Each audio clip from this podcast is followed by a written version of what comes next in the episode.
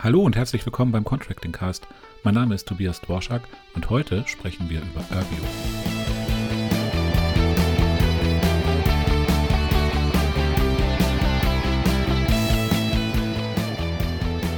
Meine sehr geehrten Damen und Herren, liebe Zuhörerinnen und Zuhörer, bereits Ende November hat Urbio unsere damals sechste Ausgabe des Innovationsforums online gewonnen und ähm, ich freue mich ganz besonders, dass ich heute Gelegenheit habe, mit Nils Schüler von Urbio über Google Maps für die Energie zu sprechen, wie, glaube ich, so ein Claim ist. Äh, hallo, herzlich willkommen, Nils Schüler.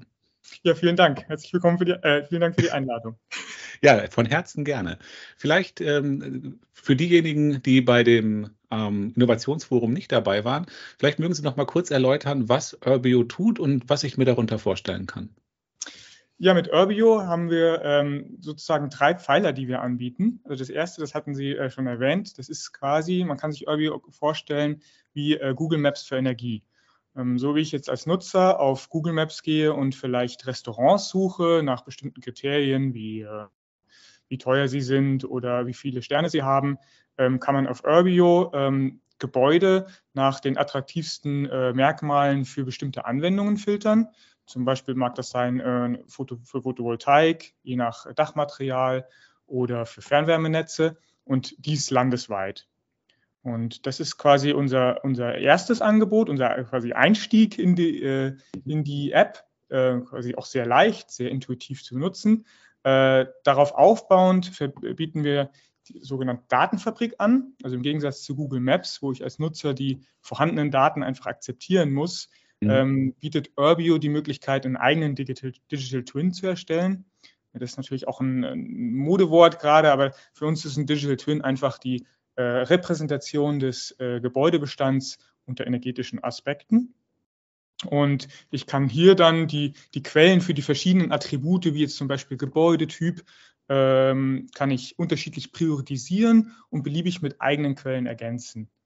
Wenn ich da vielleicht ganz kurz schon mal zwischenfragen darf, wir kommen gleich gerne noch zur dritten Säule. Ähm, ja. Damit ich mir das ein bisschen konkreter vorstellen kann, das ist, glaube ich, im, im, Gespräch noch ein bisschen schwieriger, als das visuell mit so einer Präsentation zu unterstützen. Also mhm. Sie sagen, Google Maps habe ich vor mir, da ähm, gucke ich mir, weiß ich nicht, ähm, ich wohne hier in der Nähe von Frankfurt, gucke ich mir Frankfurt an, sehe ähm, die Gebäude und habe da schon eine, eine Einschätzung oder von Ihnen kommt eine wie auch immer geartete Bewertung der energetischen Qualität dieser Gebäude. Genau, also wir haben den gesamten Gebäudebestand und die ganzen energetischen Merkmale ähm, in, der, in der Anwendung mhm. und ähm, Sie können dann quasi nach bestimmten Attributen filtern und ähm, auch äh, schon aggregierte Kriterien darstellen. Also Sie können dadurch auch sehr, sehr schnell äh, Marktanalysen anstellen und sagen, ähm, ich möchte jetzt einfach die Gebäude mit den äh, größten äh, Dächern, die vielleicht aus einem bestimmten Material sind, weil das wiederum mhm. Einfluss auf die Kosten hat, sehen und sehen dann direkt, was würde das denn heißen ähm, an jährlicher Einstrahlung, an PV, also an ähm, Elektrizitätserzeugung durch PV und an implizierten Kosten. Und das bietet Urbio schon, ohne dass ich da eigene Daten eingegeben habe. Denn so habe ich den, den zweiten Teil verstanden. Wenn ich mhm. jetzt Gebäudeeigentümer bin, bleiben wir in Frankfurt, dann kann ich mir mein Gebäude raussuchen und da meine eigenen Daten ergänzen. Genau, so ist es ja. Also wir bieten ähm, einen, einen Standard-Twin an. Ähm, mhm. Und auf diesem Standard-Twin können die Nutzer aufbauen. Also ähm, es ist so, dass unsere, unsere klassischen ähm, Kunden sind ähm, nicht, nicht Gebäudebenutzer, also wir haben nicht dieses B2C-Model, sondern mhm. das sind ähm, Geschäftskunden, insbesondere Energieversorger, und die haben äh, eigene äh, Datenquellen. Ähm, das können Verbräuche sein, das können existierende Systeme sein. Ähm, das sind ihre eigenen Quellen, die können sie hochladen, äh, zum Beispiel in, in Excel-Format. Und äh, wir mappen das automatisch auf die, auf die Gebäudegrundrisse, äh, sodass man das wirklich innerhalb von Minuten auf der Karte darstellen kann und vor allem dann eben mit den Attributen, die äh, die einzelnen Kunden nicht haben, ganz einfach äh, mergen kann und alles in, in, der Gesamtheit sehr schnell sehen. Wo kommen Ihre Daten grundsätzlich her, wenn ich jetzt nicht Energieversorger bin und selber Daten für einen Gebäudebestand eingebe? Ja, also wir haben äh, verschiedene Datengruppen. Zum einen haben wir räumliche Daten, sowas wie Gebäude- und Dachattribute. Da nehmen wir ähm, natürlich öffentliche Daten, soweit sie verfügbar sind, ähm, ganz evidentes äh, Quelle ist, ist, natürlich OpenStreetMap. Ähm, das kommt immer jeweils aufs Attribut an, ist, ist das eine gute Quelle oder nicht. Mhm. Ähm, dann Energiedaten, sowas wie typische Bederfe und, und Lastprofile, äh, die entnehmen wir nationalen Normen, die entnehmen wir teilweise auch äh, wissenschaftlichen Studien. Unser Grundsatz ist immer, dass es alles total transparent ist und der Nutzer, des Nutzer überlassen ist, äh, welche Quellen er äh, wie vertraut und, und wie priorisieren mag. Ähm, Genau, wir haben auch ökonomische Daten wie Energiepreise und Systemkosten. Hier zum Beispiel benutzen wir auch äh, öffentlich zugängliche APIs, also mhm. Programmierschnittstellen von äh, Verbänden oder Energieversorgern, die äh, die Preise zur Verfügung stellen über diese Art mhm. und Weise. Ähm, haben Wetterdaten auch über APIs und auch ökologische Daten wiederum von ähm, eher aus, aus Reports oder aus ähm, genau, wissenschaftlichen Veröffentlichungen. Wir hatten ganz am Anfang gesagt, ähm, landesweit, also für, für ganz Deutschland. Ich wohne hier in einer 6000 Einwohner-Gemeinde, die würde ich bei Ihnen auch finden. Ähm, ja, also genau. Wir sind mom momentan landesweit in der Schweiz vertreten, ah, ja. also wir haben den gesamten Schweizer Gebäudebestand. Ähm, wir haben mittlerweile auch ein Drittel von Belgien mhm. und äh, wir sind gerade dabei, mehrere deutsche Bundesländer äh, gleichzeitig äh, zu importieren und bereitzustellen was ja äh, perspektivisch, ich meine, wir können da am Ende noch drüber reden, aber vielleicht jetzt schon ähm, äh, total einzahlt auf das, was im Moment in Deutschland intensiv diskutiert wird, Stichwort kommunale Wärmeplanung, wo ja Urbio, also für mich äh, genau das richtige Tool ist, um das abzubilden. Ja, absolut. Es ist auch tatsächlich so, dass äh, die kommunale Energieplanung äh, die, das ist, wo Urbio eigentlich herkommt. Also ja. ähm, wir ähm, haben Urbio entwickelt ähm, im Rahmen von einem Forschungsprojekt zusammen, ähm, insbesondere mit, mit den Energie, ähm, Energieamt und Energieversorgern von den Städten Genf und Wien. Ähm, das war ein europäisches Projekt mhm. und ja, damals waren es vor allem quasi wirklich diese Ämter, die daran interessiert waren.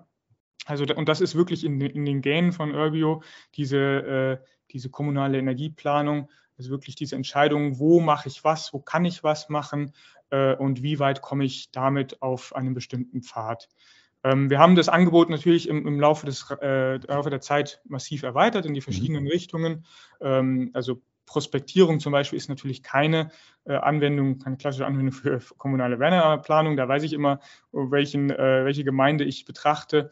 Ähm, zum, wir sind auch weiter ins Detail gegangen, was die Fernwärme Planung und Auslegung antrifft, also weiter als es normalerweise in der äh, kommunalen Wärmeplanung äh, getan wird. Aber ähm, im Endeffekt sehen wir diese kommunale Ener Energieplanung auch als, als Einstieg für ganz, ganz viele andere Themen. Und äh, Urbio ist nicht beschränkt auf Fernwärme. Ne? Wenn Sie sagen Google Maps für Energie, haben Sie grundsätzlich auch eine Offenheit für Strom und Wärme und, ich weiß nicht, Erdgasnetz auch? Äh, genau, also ähm, ja, die, die, zweite große Anwendung neben der Fernwärme ist, ist Strom, ist die, ist die Photovoltaik vor allem und ja. äh, Wärmepumpen, also die, diese dezentralen Energiesysteme. Ähm, Gasnetze modellieren wir zurzeit nicht. Ähm, mhm. Ist durchaus auch möglich. Ähm, gibt es auch auf jeden Fall die Anfragen vom Kunden.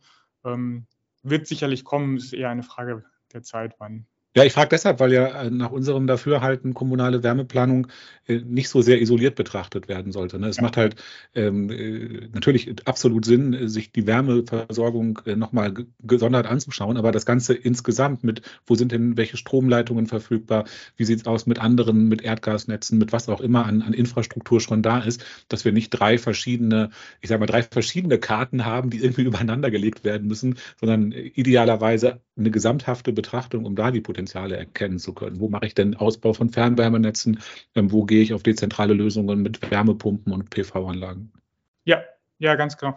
Ja, also das ist ähm, für unsere Seite auch total wichtig, dass man äh, quasi ähm, definieren kann, wo was passiert, also in welchem, in welchem Bereich was passiert weil ähm, bestimmte technische Lösungen sind halt ja je nach, je nach Dichte, je nach Wärmebedarfsdichte und äh, anderen Randbedingungen äh, unterschiedlich geeignet. Und ähm, es ist eben nicht so, dass man jetzt äh, dem Computer äh, also wir, wir, erzeugen ja Lösungen, dass man dem Computer quasi freie Bahn lassen könnte und äh, schauen könnte, was, was käme raus, wenn.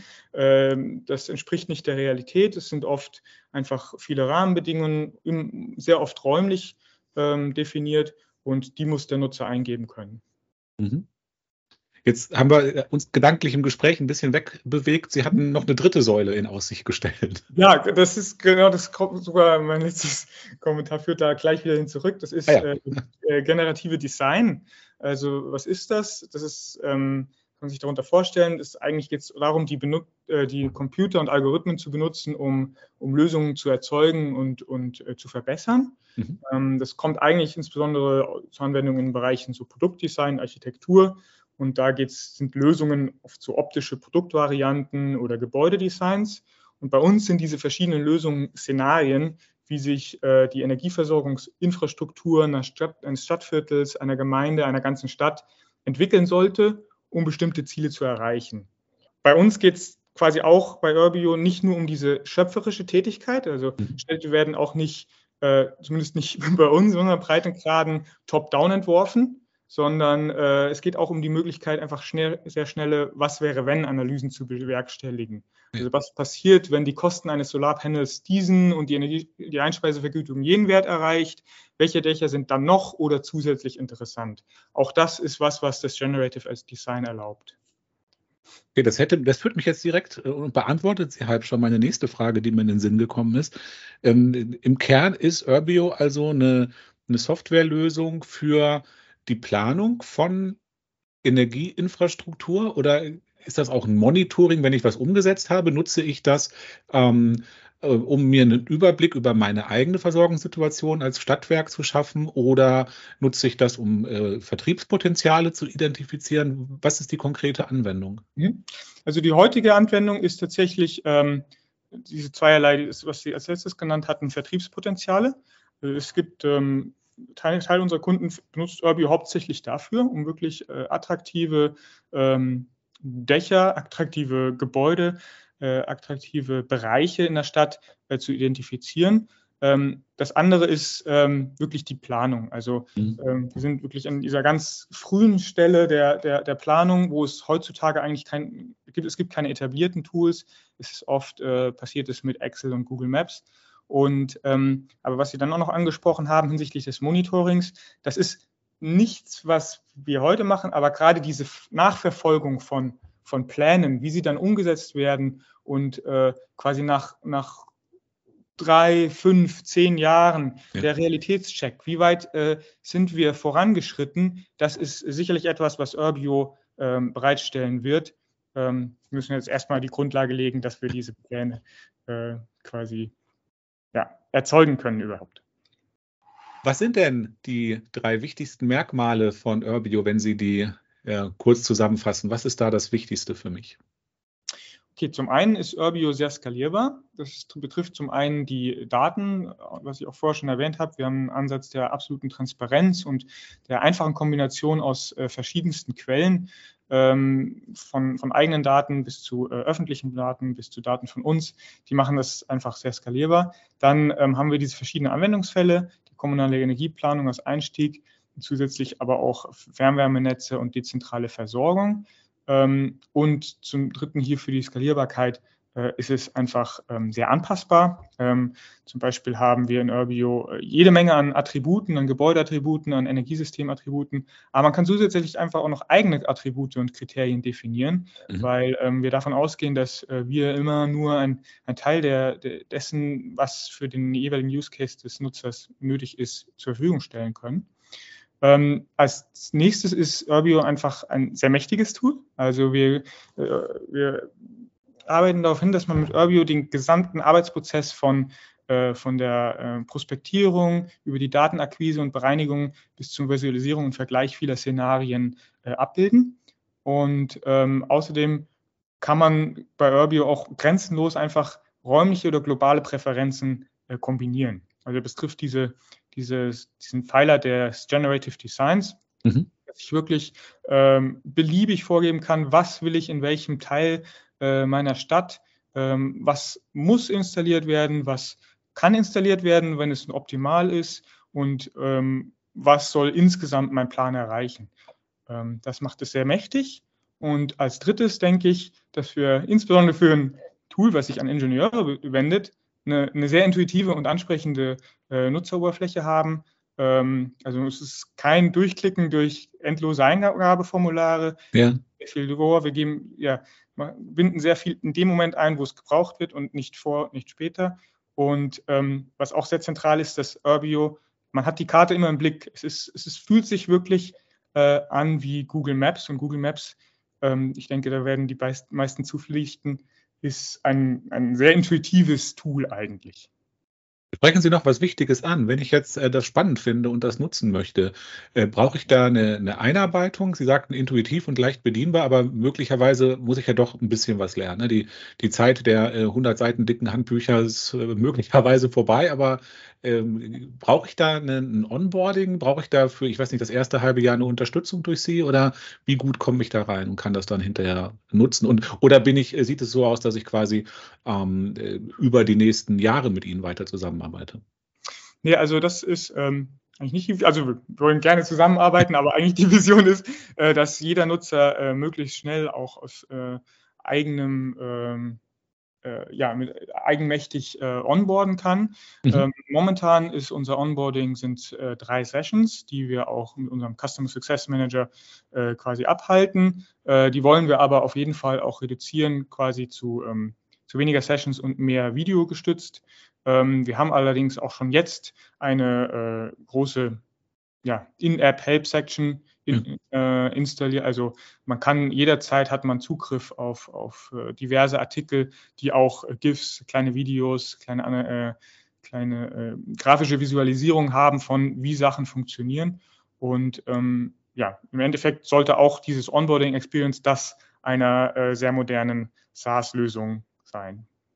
Ja, genau, ich frage deshalb, also natürlich, äh, idealerweise arbeiten Sie mit Kunden länger zusammen, aber die Unterscheidung habe ich aufgemacht zwischen, äh, ist Urbio ein Stück Software, das ich einmal kaufe, auf meinem Rechner installiere und dann nutze, oder ist das ein äh, as-a-Service-Angebot, wo ich äh, ein, Abo habe für fünf Jahre, um das dann auf Ihren Server nutzen zu können? Das war so der, der Hintergrund der Unterscheidung. Genau, ja, letzteres ist es. Also wir ja. haben eine jährliche Lizenzgebühr und dann auch wahrscheinlich jederzeit die Möglichkeit für Unterstützungen, wenn ich äh, tolle neue Ideen habe, die ich äh, vielleicht da für meine, mein Planungsgebiet mit einbringen möchte. So ist es, absolut, genau. Wir haben äh, eine Feedback-Section und äh, jederzeit können Sie Feature Requests äh, ähm, über Form oder auch über den äh, direkt an unseren Chat eingeben und so zur stetigen Weiterentwicklung von Urbio beitragen und das tun unsere Nutzer auch in großem Maße. Ja, wunderbar. Herr Schüler, wenn ich jetzt neugierig, also ich sowieso neugierig, aber unsere Zuhörerinnen und Zuhörer neugierig geworden sind, äh, wohin wenden Sie sich, um mehr über Urbio zu erfahren? Okay, also am allerbesten auf unserer Website, das ist äh, www.urb.io, mhm. äh, also wirklich ähm, kurz und prägnant. Sie können auch äh, unserer LinkedIn, auf unserer LinkedIn-Seite folgen, weil wir dort wöchentliche Updates veröffentlichen. Ähm, das ist die einfachste Möglichkeit, um äh, informiert zu bleiben, wie Urbio weiter voranschreitet. Ja, wunderbar. Gibt es sonst noch was, was Sie unseren Zuhörerinnen und Zuhörern mitgeben wollen? Ja, also zögern Sie nicht, äh, uns zu kontaktieren. Äh, wir machen sehr gerne Produktdemos, äh, geben Ihnen mehr Informationen für Ihren spezifischen Anwendungsfall. Ja. Punkt. äh, Produktdemos, das, das Video von dem Pitch ist auch noch auf unserer Internetseite unter ähm, dem Programm, glaube ich, abrufbar. Also wenn man da nochmal äh, niedrigschwellig einsteigen will, da sind auch die Kontaktdaten hinterlegt. Die posten wir aber auch hier in den Show Notes zu der Podcast-Folge. Also da, daran soll es nicht scheitern, dass man mit Urbio ins Gespräch kommt. Dann darf ich mich ganz herzlich bei Ihnen bedanken, Herr Schüler, und Ihnen für die ähm, anstehenden Herausforderungen, Stichwort kommunale Wärmeplanung, Stichwort äh, Bundesförderung effiziente Wärmenetze und Stichwort Gelingen der Energiewende alles Gute und ähm, Erfolg wünschen. Herzlichen Dank, Herr Dürr.